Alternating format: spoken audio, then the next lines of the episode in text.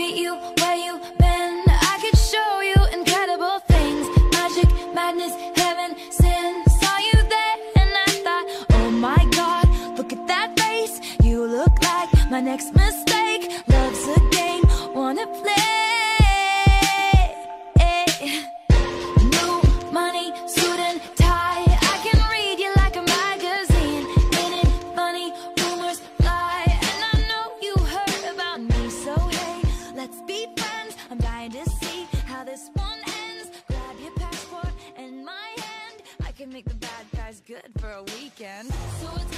Bienvenidos a un nuevo espacio en blanco, otro episodio más, otra emisión más de este programa, de este podcast que lo que buscamos es eh, que cada capítulo sea justamente un nuevo espacio en blanco, una nueva hoja en blanco que rellenar sin ninguna línea trazada eh, que nos diga qué camino seguir, qué camino tomar, qué opinar o sobre qué hablar.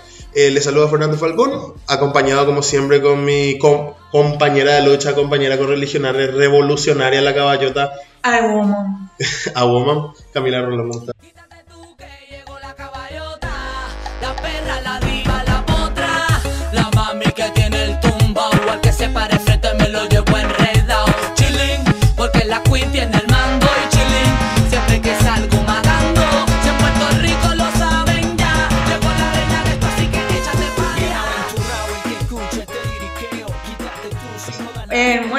Buenas. No sé qué hora van a escuchar esto, pero ahora son las noches. Entonces, muy buenas noches.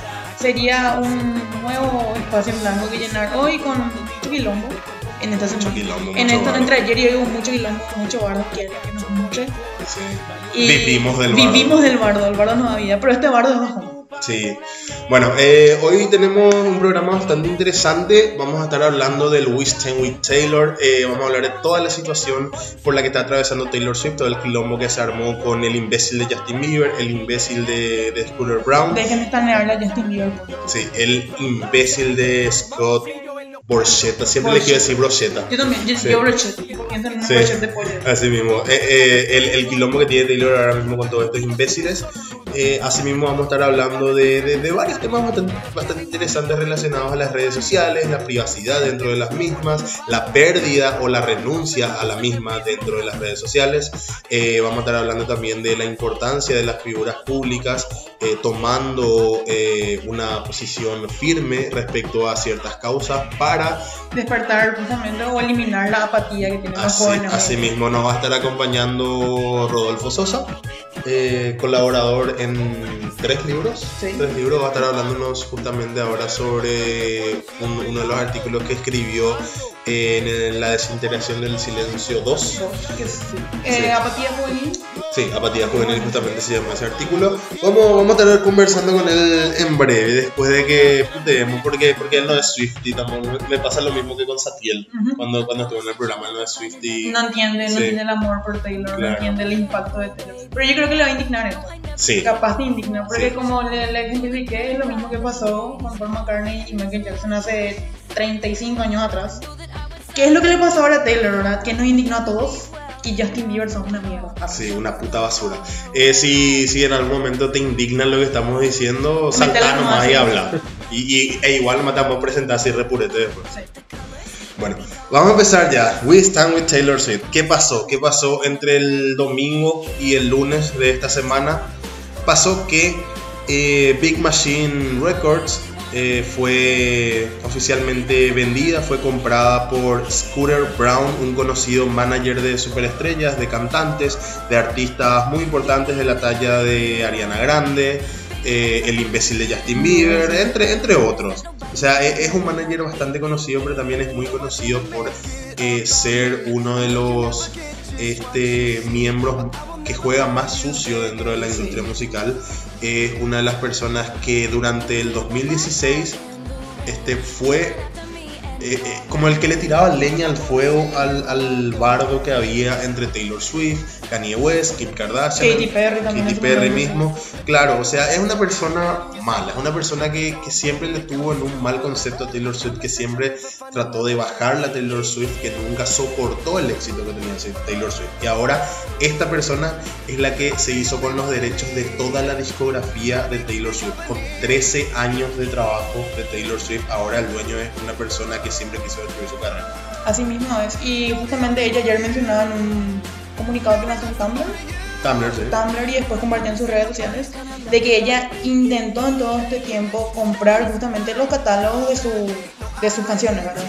Y finalmente no se dio y ella prácticamente días antes le, le oficializaron, le confirmaron de que se vendió la, la compañía y se vendió justamente a Scott.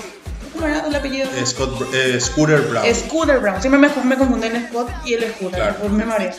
Y nada, la verdad que es muy triste. O sea, las ilustraciones esas de ella con sus álbumes no, así. o bajona, sea, yo quiero llorar. y porque en serio, yo me pongo en el lugar de ella y seas o no seas fanático, o sea, imagínate, es tu trabajo de toda tu vida durante 13 años que ella prácticamente hizo sola. Obviamente, la medida que fue creciendo su carrera, es como que sí, hizo con otros colaboradores, pero no hay una sola canción, me animo a decir que no hay ninguna sola canción de Taylor Swift en donde no esté su firma. Aunque sea un feat, aunque sea algo chiquitito, siempre está el nombre, siempre ella escribió sus canciones. Y es como que de un día para otro te arrebatan todo, o sea, te arrebatan todas las ganancias que podrías seguir recibiendo por eso, eh, con este tipo de movimientos, es lo que le pasa, con, este, con esta jugada que le hicieron a ella. Eh, nada, se quedó en, en la nada esta, este, todo este trabajo de 13 años y más incluso. Así mismo, y la verdad que yo creo que no pasa tanto por el tema económico. ¿no? Eh, no es un tema económico acá, tampoco es un tema de, de que se haya vendido eh, su, su catálogo. Eh, pasa más por el hecho de que Big Machine es una disquera que Taylor Swift construyó. Sí, En, allá por el año 2004, Taylor Swift con 13, 13. años, 13 años más o o menos. 14 más o menos. Bueno, cumple 30 este año. Eh, 15 entonces. 14, 15 14, años. 15 años. Hace 14, 15 años. Ella tenía 14, 15 años justamente. Eh, y eh, ella solía cantar en bares, en clubes pequeños, ahí hacia su zona. Y se acerca a este tipo. Se acerca a este tipo un día después de sus conciertos, que es eh, Scott Brocheta. Imbécil, no Voy a decir de pollo. Sí, no voy a decir bien tu nombre. Se acerca este tipo y le, le- le- ofrece, le, le ofrece firmar a Taylor Swift con su disquera. Le dice que, que estaba muy interesado, que, que veía mucho potencial en ella, todo eso bien. Eh, obviamente esto le, le atrajo a Taylor bastante, pero ya a esa edad, ya a la edad que tenía, ella tenía como, como condición para firmar con un, con un sello discográfico el hecho de escribir sus canciones y poder cantar sus canciones, no tener que cantar canciones que le escribían otros o, dedicarse a hacer covers. Bueno, eh, quedó en un... Veremos, vamos a seguir negociando. Después, ¿qué pasa? El tipo le llama a Taylor Swift y le dice que le mintió. Le dice que le mintió que no tenía ningún sello discográfico, que no tenía ninguna disco- ni- discográfica, que quería armar una. Y bueno, Taylor Swift eh, sintió que era un proyecto interesante, que era un proyecto donde ella podía invertir su tiempo, donde podía crecer y donde podía crecer junto con la discográfica. Cosa que pasó, Taylor se pasó tocando en todos los bares, todos los clubes que había por la zona, se iba a, to- a todas las emisoras de radio para ser conocida, a- para hacerse conocida ella y para hacerle conocida A la discográfica. a la discográfica. Ella construyó Big Machine. Ella es el pilar fundamental de esa disquera. Y siendo Scott una persona que estuvo con ella desde el primer día eh, de su carrera profesional, ella le consideraba su amigo, le consideraba una persona demasiado importante que iba a tener en cuenta sus sentimientos, su, su, su, manera de pensar, su vida personal y cómo le iba a afectar este tipo de, de- de- de negociaciones. Siendo que, según palabras de la propia Taylor, eh, las veces que Scott le había escuchado decir el nombre de Scooter, era llorando, era puteando, era sintiéndose la peor basura por todas las, por todas las cosas que le hacía. Y aún así el tipo agarra y se va y le vende a él el, el catálogo, le vende a él la, la discográfica sabiendo lo mucho que significaba para Taylor Swift, lo mal... Lo mal que eh, le hizo pasar. Lo mal que le hizo pasar a este tipo, Sí. o sea, una traición demasiado grande. Y sí, o sea, eh, en el comunicado que lanzó Big Machine, es como que dicen, no, eh, Taylor Swift, eh, si bien yo sabía lo que la enemistad que había entre Justin Bieber, que Justin Bieber es representado por este Scott, eh, no, ella nunca, ella nunca se sintió así. Siento que, o sea, es evidente, o sea, la, la historia que se dio Taylor justamente está. Justin Bieber está este Scott y está con Kanye West y hey, what's up Taylor? Claro, eso, O sea, fue, eso fue un, eso fue un baldazo, Eso, fue un un- screenshot, eso fue un un screenshot del año 2013 en pleno quilombo. eh, 2016. 2016, cier- cierto, cierto, hace tres años. eh, en pleno quilombo entre, entre Kanye West, Kim Kardashian y Taylor Swift, el imbécil de Justin Bieber se, se saca un, un screenshot de una videollamada con, con Scooter y con Kanye. Hablándole, llamándole a Taylor Swift, o sea, siendo un Hey, imbécil, claro, o sea, no- es un imbécil. Y, y, y con eso y todo, ella no se refirió a Justin Bieber en, en este comunicado que dio a través de Tumblr en estos días. No, ella solamente publicó la foto como para ilustrar, como para decir, hey, este es Scott, no me acuerdo su apellido, Scott, mierda. Eh, eh, ella agarró, solamente hizo eso, y Justin Bieber es como que agarró, y no sé si tomó como que fue para él, porque yo No, según lo que leí, Justin eh, Bieber es un imbécil que se quiso meter, pero como tomando que fue para él, sino que no, sino que era solamente la foto como para explicar, mira, tipo, miren, así de mierda es Scott con Kanye West, y él no, que, bueno, pasa que Justin Bieber después de todo este quilombo, después de que Taylor haya sacado el comunicado en Tumblr, agarró y sacó una especie de, no sé si decirle, no sé si decirle ni disculpa, no sé cómo llamarla a eso, un intento de disculpa hacia Taylor Swift, en donde él dice que supuestamente Scott no tenía nada que ver con esa videollamada, siendo que Scott está riéndose en la videollamada y es bastante patético. Y es más, eh, le dice que no, que cómo ella va a utilizar sus redes sociales para exponerle así a Scott, siendo de que él no pensó en su momento en el 2016 de exponerle, eh, indirectearle a Taylor Swift con esa, con esa imagen y un montón de cagadas que se mandó en todo este tiempo. No, Justin Bieber es una tremenda basura. No entiendo cómo hay gente que le sigue todavía. Es una basura porque no- a- ahora no se trata ni siquiera de su música. No. Porque mu- mucha gente siempre dice, ay, que le criticamos por su música, ni siquiera escucha su música.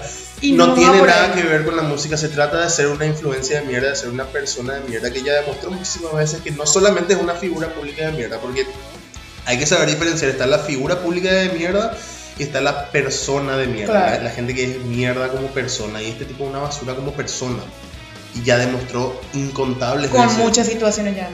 Claro, y aparte, eh, o- otro tema que se le achacaba mucho, primero lo, Justin es un maricón, eh, se pasó borrando comentarios en Instagram porque, porque se dio cuenta que tenían la razón y, y- y era muy maricón como para Aceptar. para aceptar que falló, que hizo macanada, es un tipo que, que se quiere colgar siempre de los artistas que están pegando, incluso con el imbécil de, de Shawn Mendes siempre hace lo mismo, yo le odio a Shawn Mendes, pero, pero incluso con él hace lo mismo, el tipo está pegando, está reventando, le está quitando el título de príncipe del pop, Que le autodenominaron hace. claro, años. le está quitando ese, ese, ese, ese título, le está quitando la relevancia como, como la cara del pop masculino Sí. y juvenil. Y el tipo se pasa tirándole mierda porque se siente amenazado, porque siente que, que, que- que le, que le está pasando por encima y todos le están pasando por encima porque él es un imbécil. Y sí, o sea, en todo caso, ¿por qué no te callas y no haces música en todo caso? Claro. Que es lo que él tiene que hacer, que es su trabajo. Tipo, bueno, está un tipo pasando,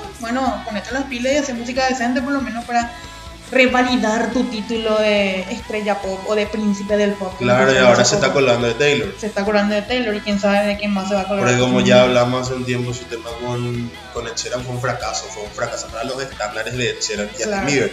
Y ahora se está colgando de una manera impresionante de, de lo que está pasando con Taylor Swift. Y es demasiado indignante realmente. Otra cosa, eh, hablan mucho de por qué entonces Taylor Swift no compró su música. ¿Por qué no compró su música cuando, cuando iba a salir de, de Big Machine? Eh, y entonces todo esto no iba a pasar. ¿Qué pasa?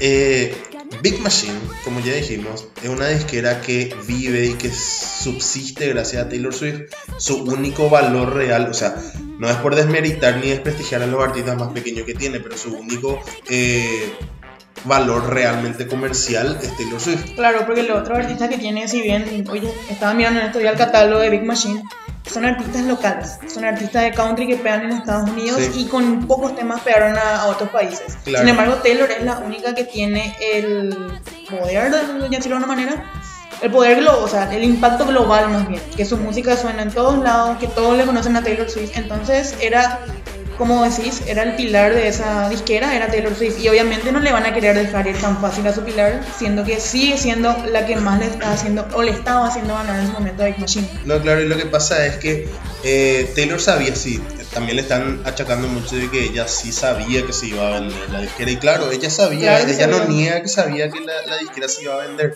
Y justamente ella quiso comprar su, su música, quiso hacerse dueña de su música, dueña eh, totalmente, porque se merece, porque eh, eh, es así como debe ser.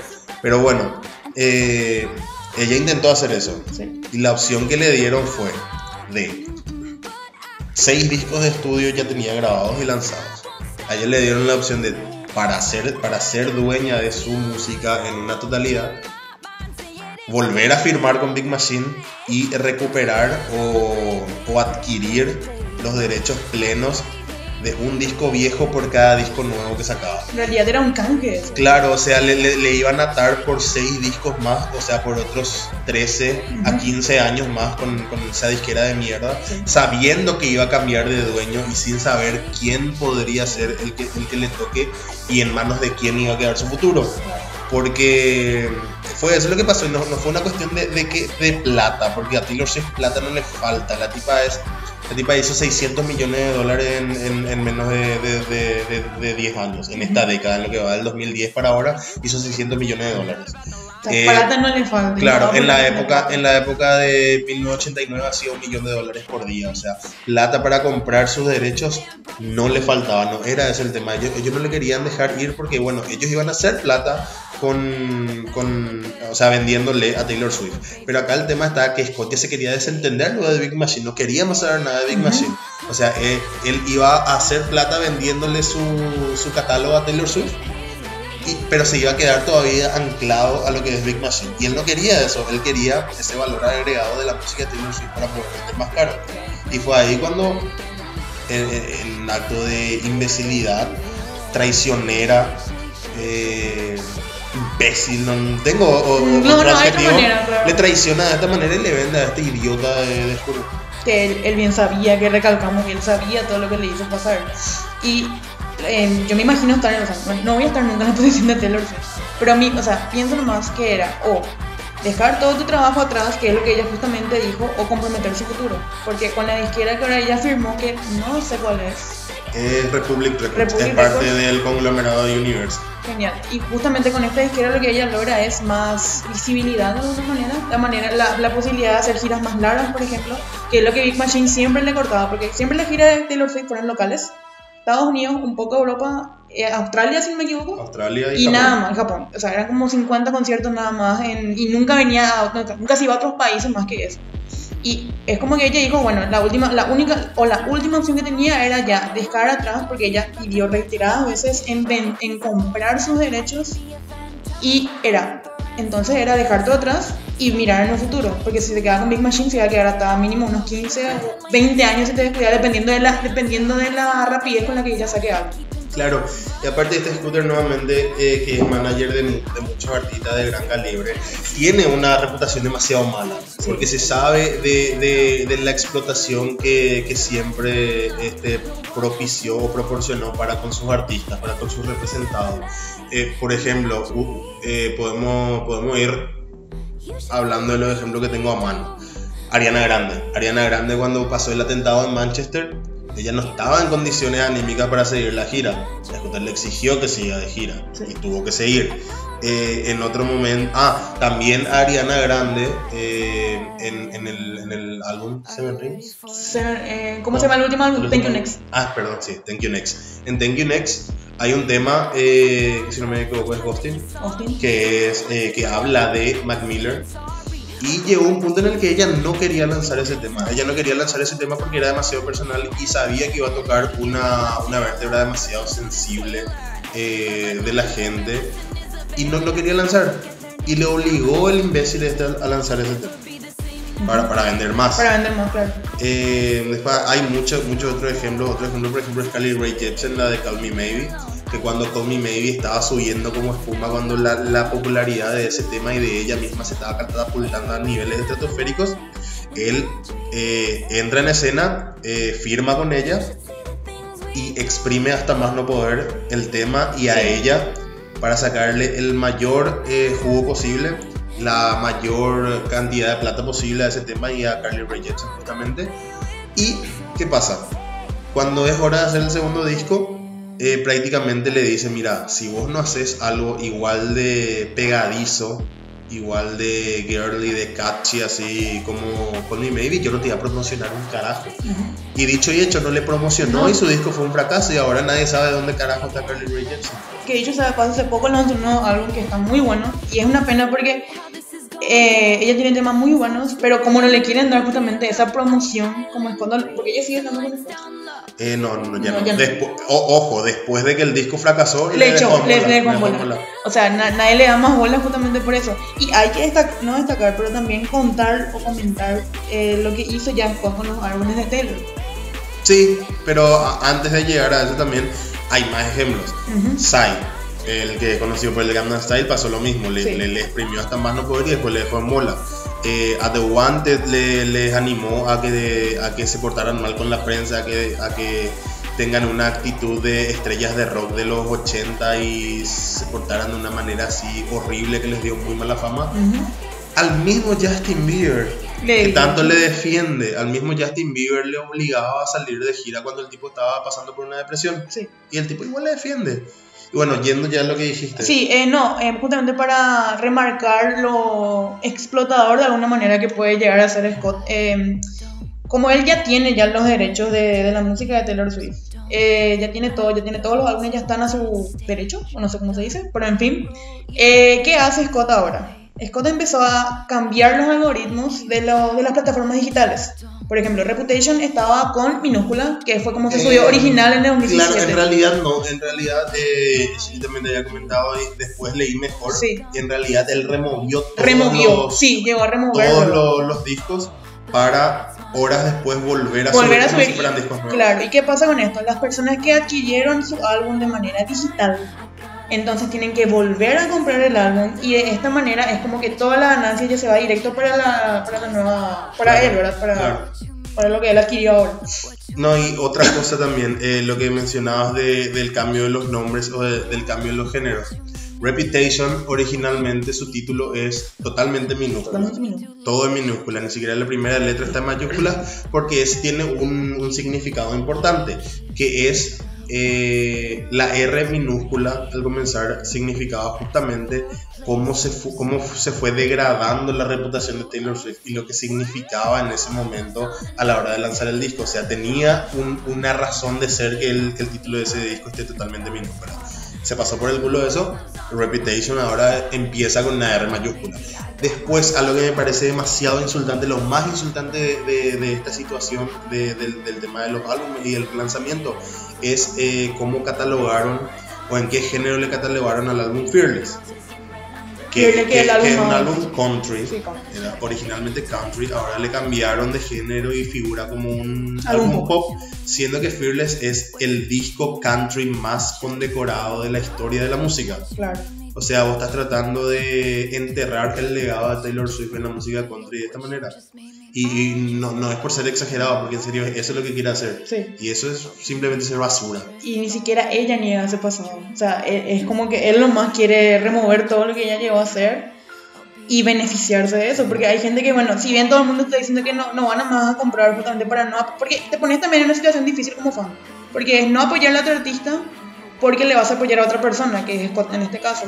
Y de esta forma, ¿cómo va a afectar a las ventas de los álbumes anteriores de, de Taylor?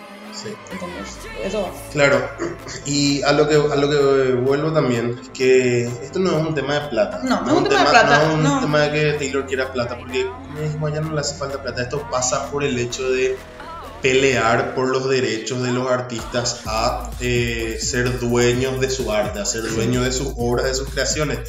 Justamente yo creo que ella anticipaba lo que esto iba, que esto iba a pasar, porque eh, esto de, la, de los rumores de la venta de Big Machine ya se hablaba hace mucho, ya se hablaba hace cuestión de dos años más o menos. Que fue justamente cuando ella lanzó Reputation. Sí, y ella en su gira todas las noches homenajeaba a, a- no me acuerdo bien el nombre ahora, no, no quiero meter la pata, a una artista plástica, bailarina eh, y diseñadora, coreógrafa, todo eso, que, que era una gran activista justamente eh, del derecho a- de los artistas a ser dueños de su propio arte, a ser dueños de su música, porque ella ya sabía lo que se venía, Sí. ella entendía y es justamente esto. Esto, esto ya pasó hace años también, en el 2013, cuando ella se negó a publicar su música en los servicios de streaming, en las plataformas de streaming, Spotify, Apple Music, etc.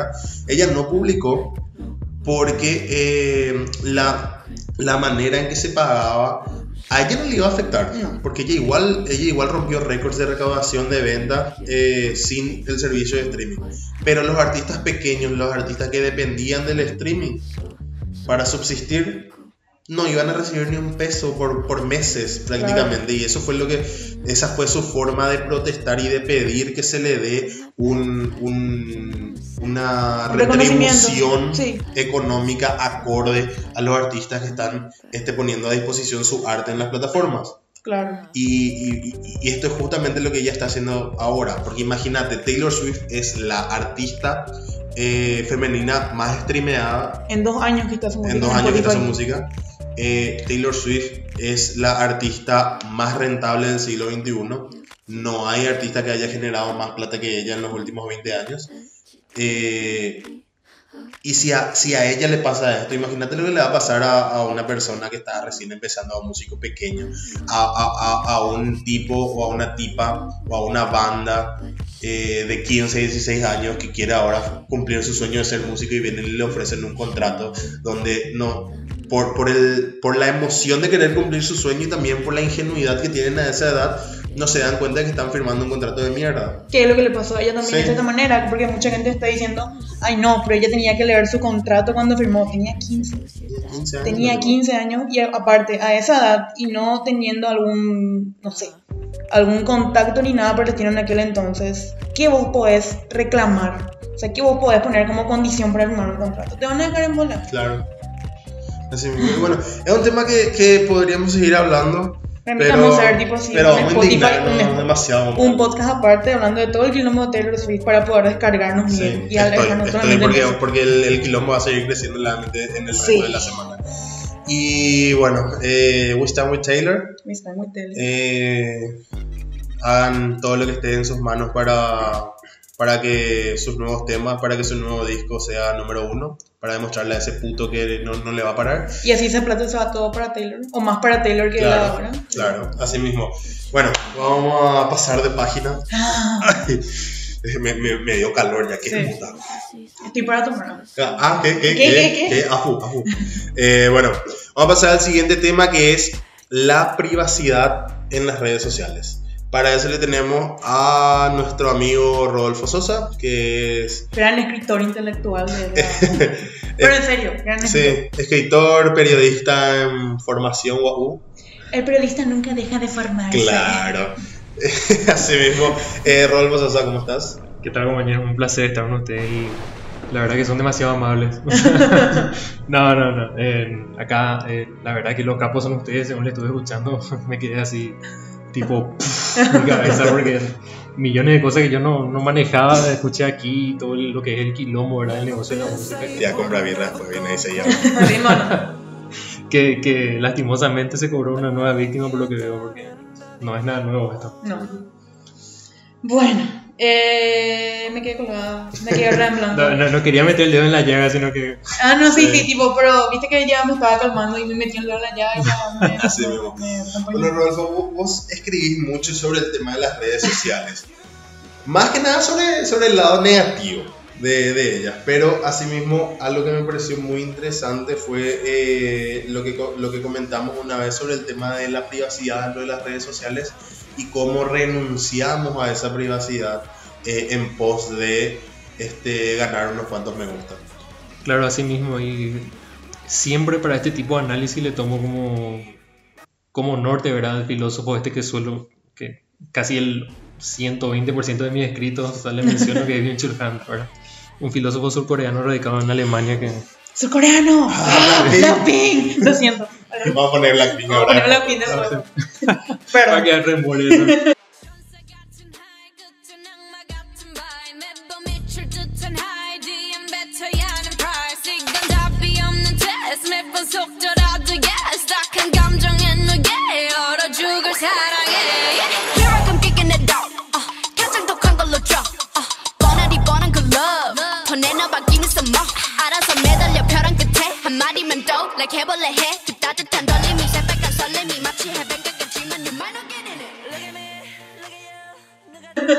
No, y que él es el filósofo que actualmente está haciendo una de las revisiones más completas del- desde el sentido filosófico y sociológico acerca de las repercusiones de las redes sociales. Ciertamente tiene una visión muy negativa, así, así como habías mencionado, pero eh, como él mismo menciona, eh, la negatividad es parte de la realidad una parte que no se puede negar. Ciertamente tampoco, así como yo, eh, niega los efectos positivos de la, de la, red, de la incursión de las redes sociales. Pero sin embargo hay cuestiones que no se pueden dejar de discutir. Por ejemplo, como bien habías mencionado, el tema de la intimidad, que ahora mismo, por lo que uno puede ver en las redes sociales, es una renuncia voluntaria.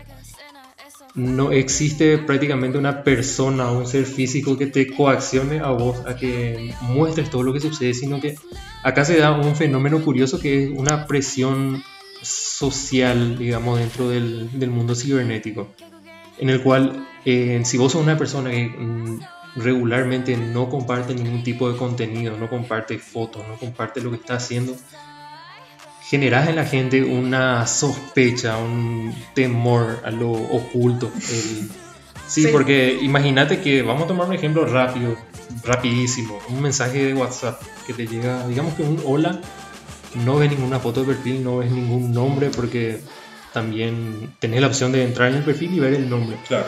¿Qué es lo primero que pensás? O sea, pensás que puede ser incluso de un, un mensaje de Takumbo. Vamos a Sí. ser honestos. pues. Esto me va a decir que gané 0 kilómetros no. Este me va a decir que elegir un millón.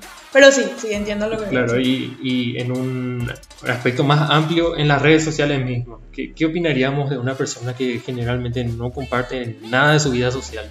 Que no tiene incluso fotos etiquetadas, ¿verdad? Porque digamos que si bien yo elijo no subir fotos, existe la, la posibilidad de que te etiqueten en fotos, pero ni eso. Bueno, es una persona que según nuestro parecer, o sea, si- viendo así, haciendo una visión rápida, podríamos decir que hasta no tiene carácter, no tiene...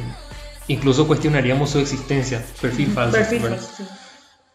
Eh, bueno, en, en cuanto a eso, ahora eh, a lo que voy con esto es que eso ejerce una presión a- al usuario. Mm. Por ejemplo, bueno, yo no quiero que la gente me considere como un perfil falso, yo quiero que la gente tome en cuenta lo que digo, las cosas que comparto. Entonces yo necesariamente tengo que mostrar de que soy real, imagínate, tengo que mostrar que soy real.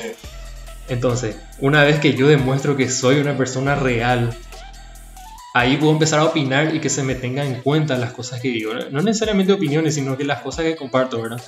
Claro, y con respecto a eso te, te interrumpo. Eh, es cierto, también el hecho de mostrar mucho cuáles son tus ideas, cuáles son tus opiniones, cuáles son tus posicionamientos ideológicos, eh, es muy importante eh, básicamente ir compartiendo, ir, ir haciendo que la gente vea eso, para que cuando vos des una opinión, eh, no te salgan con el, con el hecho de, ah, pero vos pico qué sos, vos sos de izquierda, vos sos de derecha, o, ah, o, o, por ejemplo das una opinión que se puede interpretar eh, como, como con una ideología de derecha, siendo que eh, normalmente compartís cosas Cosas referentes a la izquierda o, o- o cosas por el estilo, o sea, es también buscar eh, que se nos reconozca o, o tener una identidad general eh, para con los desconocidos, ¿no? otra vez. Exactamente, es como estereotiparnos nosotros mismos Sí. lo que sucede. ¿Por qué? Porque Y no pasa, ciertamente... sí, perdón, sí. te interrumpí. no pasa solamente por el tema de la ideología política, por ejemplo. Pasa mismo por un, o sea, es un ejemplo estúpido lo que voy a poner, pero pasa mismo hasta por la sexualidad, ponelo. Porque, Pensé, pensé que iba a dar un, un ejemplo peor. ¿qué? Fútbol. Ay, no, qué asco. Ay, no, perdón, el fútbol es mi droga. Hola. No, pero, pero en serio, pasa porque, por ejemplo, yo empiezo a compartir cosas de que, no sé, viva la tijera o viva el tijerazo porque me, me causó gracia ponerlo. Me, me fue simpático y, mm, bueno, en fin, eh, comparto eso y ¿qué piensa la gente? La gente va a pensar automáticamente que yo, ah, esta es lesbiana o esta es bisexual o lo que sea. Y cuando subís una foto con el, en mi caso, yo subo una foto con mi novio, ay, vos pico no eras lesbiana. Sí, O sea, es muy, es muy ridículo el ejemplo que pongo, pero pasa mucho por ese lado también. Sí, O, o, o al revés, eh, no sé, compartí un montón de cosas de memes sobre gente que se puso los cuernos, que hay muchísimos memes. Y, pero ¿por O- qué o vos que compar- volviste con tu O que ex. volviste con tu ex. Y te dice la gente, pero vos, Pico, ¿qué vas a decir si no tenés novio? Sí. ¿Entendés? O sea, son cosas tan absurdas, pero son cosas que te, te, te llegan a, ¿cómo se dice? Estereotipar, sí, estereotipar sería. Sí, te estereotipan en un, en- con una cosa tan ridícula, te llegan a estereotipar. Claro, porque la gente a partir de las cosas que, que vos vas compartiendo en tus redes sociales eh, empieza a juzgarte, en realidad. Ahí en las redes sociales te juzgan si es que vos subiste una foto con determinada persona, si subiste una foto con, en determinado lugar o en cierto contexto. Ya, ya, ya generas en la gente, eh, o sea, prácticamente lo que sucede es que vos mismo con las informaciones que estás dando, estás dando pie a que la gente te juzgue y te apunte. Y lo que sucede también es que generalmente existen, no, no en todos los casos, eh, ciertas patologías. Por ejemplo, eh, cuando incursionó recién en el tema del selfie, que si no me equivoco fue allá por el 2013-2012, ¿verdad? Ujú, sí. Y lo que sucedía es que luego psicólogos eh, determinaron que eso eh, resultó, resultó siendo una enfermedad. ¿Por qué? Porque la gente llegó a un punto de adicción en, en la que se sacaba la foto y si no tenía cierto, cierta cantidad de me gusta, por ejemplo, ya se le generaba dentro de ellos una depresión. Y eso no es nada bueno porque eh, imagínate que tu bienestar psicológico dependa de una red social intangible, de, un, mundo virtual, de opiniones virtuales que incluso quedan dentro del campo de la subjetividad, ¿verdad? Porque sucede que, por ejemplo, en- ahora más que nunca por la, diversi- la diversificación de las reacciones en Facebook, o sea, vos tenés ante una, ante una publicación cualquiera, vos tenés la opción de darle me gusta, me enoja, me, me encanta, encanta, me entristece, bueno. Sí. Entonces, ahora, si vos subís, por ejemplo, yo siempre digo el tema de la foto porque es lo más rápido que podemos Claro. mencionar, ¿verdad? Yo subo una foto de mí mismo disfrutando un buen momento. Hay gente que le pone me divierte, por ejemplo. Eso ya genera un estrés en la persona que subió. Imagínate. Incluso, Claro, el famoso, ¿por qué le das me divierte a mi foto fulanito? Que yo nunca hice, pero patético. ¿no? Oh, sí. Oh, sí. No, pero en serio, ese, ese tipo de comentarios, ¿por qué le das me divierte? ¿O qué te enoja? Siendo que es una simple reacción. O sea, no, no, no, no, no quiere decir que la foto que vos subiste me enoja o me divierte. A menos que no sea algo que sea como para generar eso. No porque yo te, le dé una foto de vos eh, tomando una birra, por ejemplo. Le dé me divierte significa que eso me está dando risa, o le dé me enoja significa que eso me está enojando en serio. Y hay gente que toma en serio ese tipo de reacciones. y, te das cuenta cómo el, el renunciar a tu, a tu intimidad, eh, las repercusiones que genera, ¿verdad? Porque eh, todo lo que vos compartís se va a utilizar en tu contra, te guste o no. ¿Por qué? Porque vos subís a una red social que es libre y que está, digamos que, bautizada así en el sentido satánico, lo para mí, en la libertad de expresión. O sea que el- la, la primera culpa, digamos que la tiene la persona que comparte sus cosas personales y el tema es que no puedes decir nada porque la gente es libre de opinar, porque es una red social libre, Pública. pública. Incluso que ahora mismo, hoy, hoy por de pronto se puede decir que todo el mundo tiene acceso a las redes sociales. Ahora, la gente no, no- generalmente no dimensiona esto, el- la problemática que genera la, el renuncia, la, la renuncia a la intimidad. Se da cuenta recién cuando suceden cosas, por ejemplo, la viralización de fotos íntimas, la viralización de reuniones, digamos que de carácter privado, eso, eso estoy hablando en términos políticos ya, e incluso eh, ciertos datos eh, que si se dan a luz, digamos que datos de contraseñas bancarias y todo eso, o sea, digamos que tu número, de, o sea, tu, tu cédula, incluso si llega hasta las redes sociales, repercute, o sea, genera un peligro que, que está latente. Ahora, eh, recién la gente cuando pasa por ese tipo de situaciones negativas se da cuenta de la importancia de, de mantener un, un cierto límite, porque yo, yo voy a ser honesto, la- las redes sociales no se van a erradicar nunca. Y hecho, tampoco, cada sigue evolucionando. claro, y tampoco hago una apología que se, que se cierren las redes sociales, sino que al uso, digamos que moderado y prudente de, de nuestros datos allá, porque publicación, o sea, opiniones puede hacer, porque habíamos dicho que es estaba amparada con la ley, con la libertad de expresión, ¿verdad? Sí. Pero cosas que atañen directamente a tu vida. Claro, porque Personal. han habido casos muy, o sea, eh, extremos puedes llamarlo, pero que son Claro. reales, en el que, por ejemplo, una persona eh, que por lo que vos ves en redes sociales, ves que es una persona pudiente, una persona en una posición económica bastante acomodada. Entonces, ¿qué pasa? publican, por ejemplo, cuando se van a dejarle a su hijito, a su hermanito, a tal colegio, y vos ves a qué colegio le llevan a la criatura, le ves la cara de la criatura, ves a qué hora entra, en qué turno entra. Y se- han habido casos de que se aprovecharon de eso para o extorsionar o directamente para secuestrar Claro. a, a- a- la criatura. O sea, son cosas que hay que tomar muy en cuenta justamente, como decía, a la hora de, de- de compartir, porque estamos poniéndonos en peligro nosotros mismos y a otras personas sin darnos cuenta. Sí, porque imagínate que a partir de un acto tan inocente como es subir las cosas, o sea, quedas con la posibilidad de sufrir miles de, miles de cosas que podrían haberse evitado, ¿verdad? Y es más, o sea, la, la problemática está que nadie te puede garantizar la seguridad una vez que publicas tus cosas en las redes sociales. O sea, una, si yo publico así como bien lo había hecho, mira, yo estoy feliz porque mi hijo se va a la escuela por primera vez, quiero compartirlo con el mundo. No está mal, ¿verdad? Pero no se tiene en cuenta el factor negativo y justamente eso es lo que había mencionado yo con el tema de señalar, señalar las cosas negativas porque no solamente por, porque famoso ahora sucede que vos decís algo que no está eh, en consonancia al, a la opinión normal, digamos, cotidiana, ya te tildan de hater, o sea, más que Sí. nada, usted está muy familiarizado con, ese, Ujú. con esa cuestión.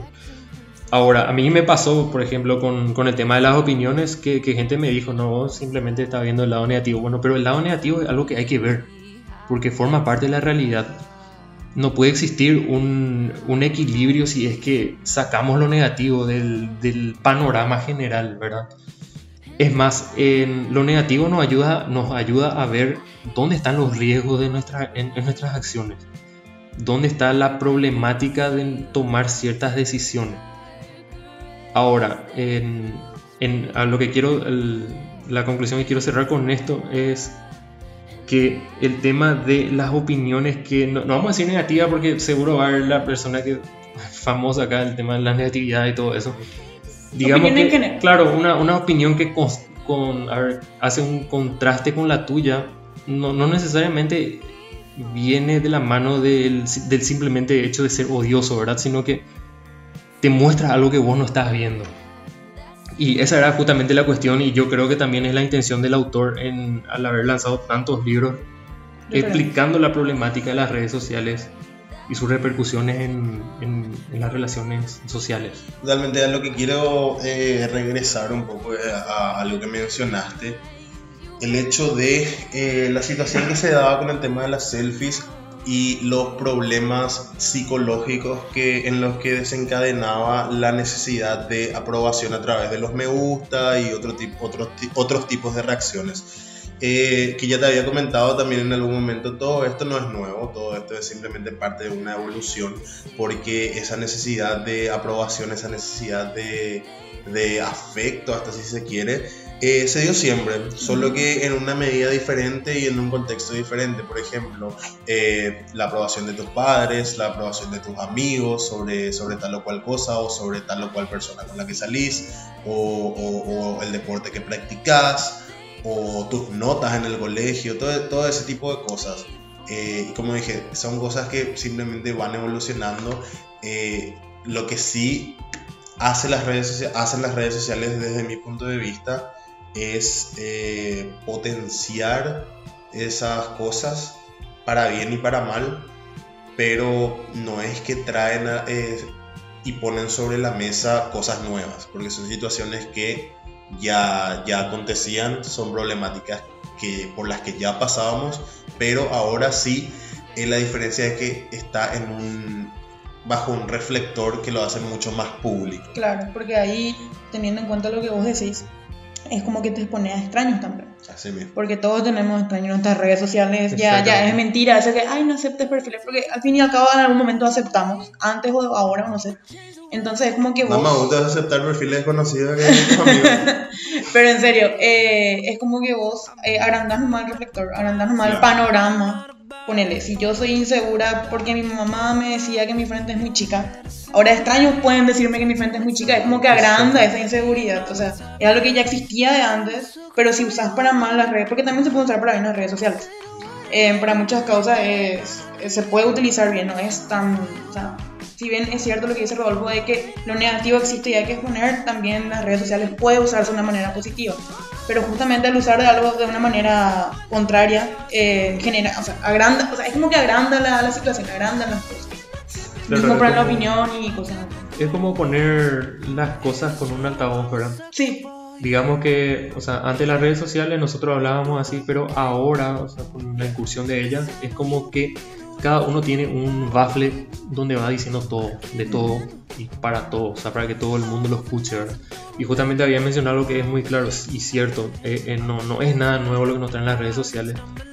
Eh, suponete que el tema del, bullying y el tema de las críticas hacia tu persona y la búsqueda del afecto se encontraba simplemente al alcance de tu círculo social, ¿verdad? Que ahora se masificó por el tema de la, la universalidad ya, digamos, por decirlo de alguna manera, de las redes sociales. O sea, todo es universal.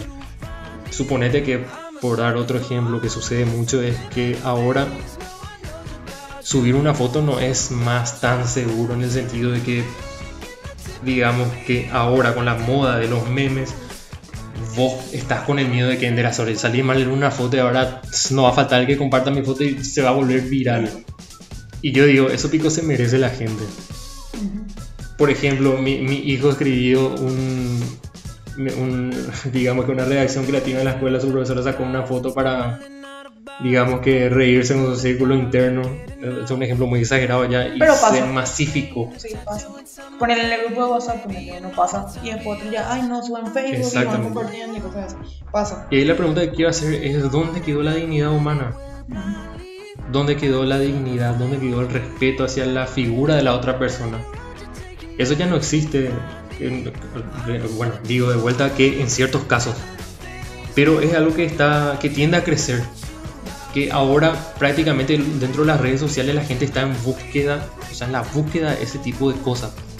Ver qué hiciste de mal para viralizarlo. Imagínate, o sea, ahora en, en las redes sociales voy a tener un nulo margen de error incluso. Digamos que nosotros como estudiantes de periodismo, imagínate si cometemos la desgracia de escribir algo con un error ortográfico. Se viraliza. Mira, este pelmazo se jacta de ser, de escribir tres libros y mira un poco escribió Democracia con S. De. Pero ese fue pelado. Sí. Eh, hasta ahí Claro. no vamos a la referencia, Bueno, pero ese fue eh, sí, la verdad un tema muy interesante que tenemos que plantearnos todos, que, que da para pensar mucho y analizar. Y eh, es como para cuestionarte muchas cosas, también muchas decisiones y muchas cosas que compartes. Bueno, pasando al siguiente tema que tenemos. Eh, escribiste también un artículo eh, titulado Apatía Juvenil, que fue en el contexto eh, posterior a las elecciones presidenciales del año 2018. Exactamente. Eh, contanos un poco sobre eso para, para introducir a- al, Al al contexto que, que- que quiero meter el tema de la apatía. Claro, o sea, como todos sabemos, el- se realizó el año pasado las tan, an- tan esperadas elecciones. Y digo esperadas porque dentro de, de vuelta acá del circo cibernético de las redes sociales se generaba mucha, a ver, mucha Expectativa. expectativa en cuanto al resultado. Uno veía campañas sociales que se realizaban dentro de las redes sociales y que al final terminó en la nada. ¿Por qué? Porque ganaron los de siempre. Así entre comillas estoy diciendo. En, en ese contexto, de vuelta lo que quiero, lo que quise graficar ahí es cómo el mal uso de las redes sociales al final eh, tiene una cierta incidencia, no, no sé si en la decisión de la gente, sino que en las expectativas. Eh, uno supondría al ver un mes antes de las redes sociales, un mes antes de las elecciones, hija de mil, la cantidad de gente con conciencia civil ahora, con educación civil, Gente ahora tan mismo, joven. sí. wow, el Paraguay va para más. Sin embargo, ¿qué pasó? Hubo una abstinencia en cuanto al, al voto. Y la mayoría de los que no votaron eran, era gente joven que estaba en edad de usar las redes sociales y que si uno, digamos que quiere hacer la, la gran FBI, puede investigarle y va a ver que era uno de los grandes paladines de la, de la conciencia civil, entre comillas, ¿verdad? Y este, en ese artículo que yo, lo que yo quería demostrar era esa hipocresía que se daba en ciertos sectores juveniles, ¿verdad? En cuanto al, al voto. Y no sé, o sea, yo lo contrasté con, las, con los porcentajes que, que lanzó el Tribunal Superior de Justicia Electoral en cuanto a la participación de, los, de las personas que, digamos que ya estaban habilitadas para votar. Y supongamos un, ran- un rango de 18 Sí. a 20 22 años. Si no me equivoco, esta fue la, las elecciones fueron la, la, la participación cívica más baja de la historia, ¿verdad? Exactamente. Esta Y- última, y con 61% más o menos. 61%. Sí. Y, el, y Y los 20% grandes- de los jóvenes y eran ellos los grandes ausentes. Y en ese sentido es que yo, yo escribí ese artículo para justamente volver a demostrar el lado negativo de, la- de las cuestiones, porque uno imagina y ve, hija de mí, qué positivo que la gente en serio ahora está tomando, Partido. claro, tomando partido, tomando conciencia sí. y que sabe que su voto vale en realidad. Y esto demostró una vez más que no contamos con educación cívica, que estamos muy cortos en ese sentido. Y la educación cívica y la educación financiera son dos cosas que no deben faltar en una sociedad, jamás. Y se puede ejemplificar con el tema de la educación financiera, se puede explicar incluso el tema del voto. O sea, a modo de ejemplo, ¿verdad? Una persona que trabaja, tiene constantes ingresos mensuales, digamos, pero que no sabe administrarse, nunca puede proyectar un futuro. Lo mismo sucede con la educación eh, cívica, ¿verdad? Una persona nunca va a dejar de tener el derecho a votar. Pero si es que no le enseñamos a la gente a votar, con esto no quiero decir que votarle a un color está bien y votarle a otro color está mal. No. El tema es escuchar lo que dice, detectar las falacias, detectar los populismos, detectar las mentiras y en base a eso elegir el mejor, Candidato. el mejor candidato. Claro, y de esa manera, bueno, ya con esa introducción de, de cuál es la situación de los jóvenes de nuestra generación para, para este tipo de cosas, yo quiero plantear lo siguiente, que, que yo ya hablé también, ya, ya le usé ejemplo justamente a Taylor Swift en uno de los programas anteriores, que como, como herramienta para tratar de, de- de- no de erradicar, pero por lo menos de disminuir este nivel de apatía y este nivel de, de que todo se queda solamente en redes sociales y a la hora de la verdad nadie se levanta y se va a hacer algo realmente. La necesidad de que las figuras públicas, las, fi- las figuras que, que realmente tienen influencia en la sociedad, especialmente en nuestra generación, en los jóvenes, este, sienten posiciones eh, y se muestren ya sea a favor o en contra de ciertas causas para que así la gente eh, para las cuales su opinión es importante tomen de ejemplo y eso les anime a este, si se adecua a lo que ellos piensan también levantarse, ir a marchar, ir a votar, ir a, Ir a luchar contra una causa, o sea, por una causa. por una social, causa o en contra de una causa.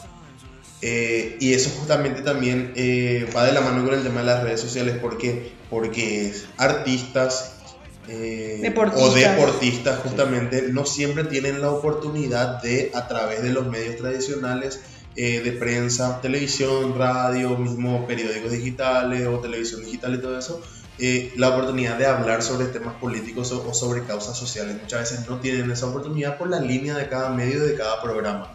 Entonces ahí recurren a sus este, redes sociales personales, a sus perfiles personales para poder transmitir esas opiniones.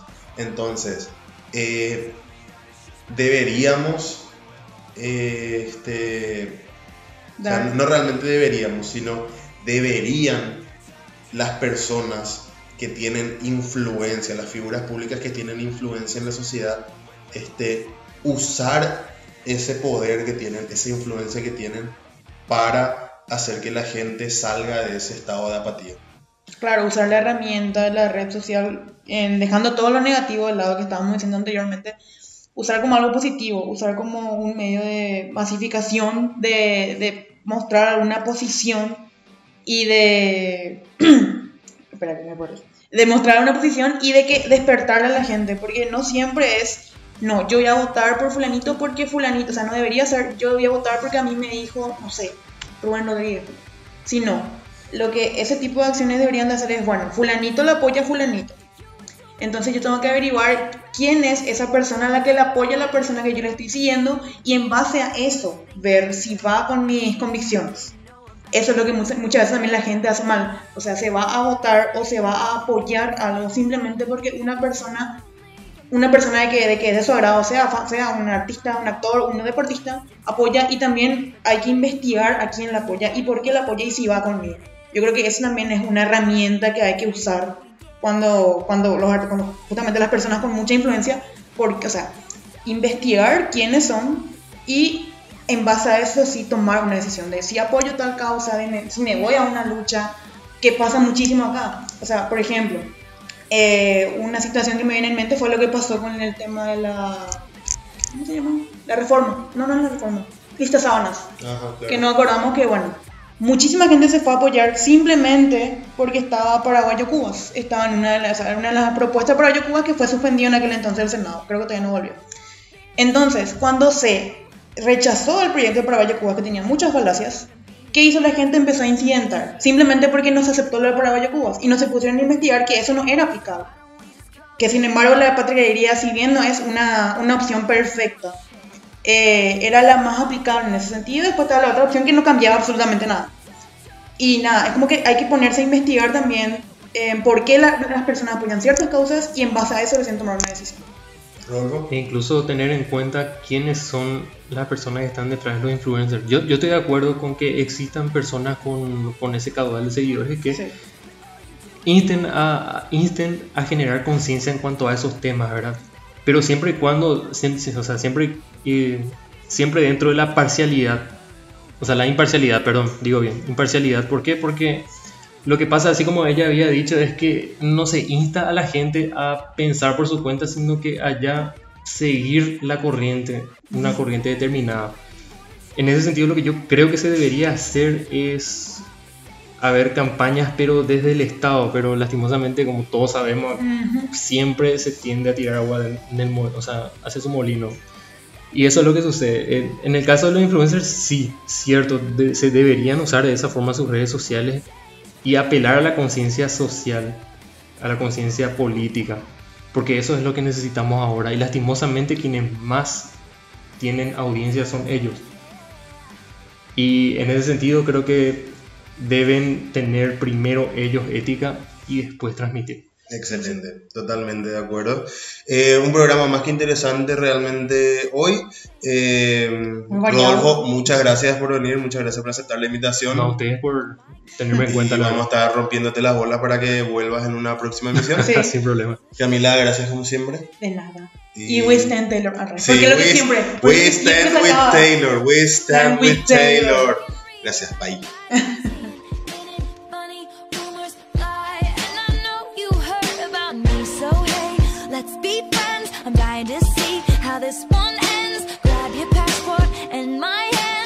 can make the bad guys good for a weekend. So it's gonna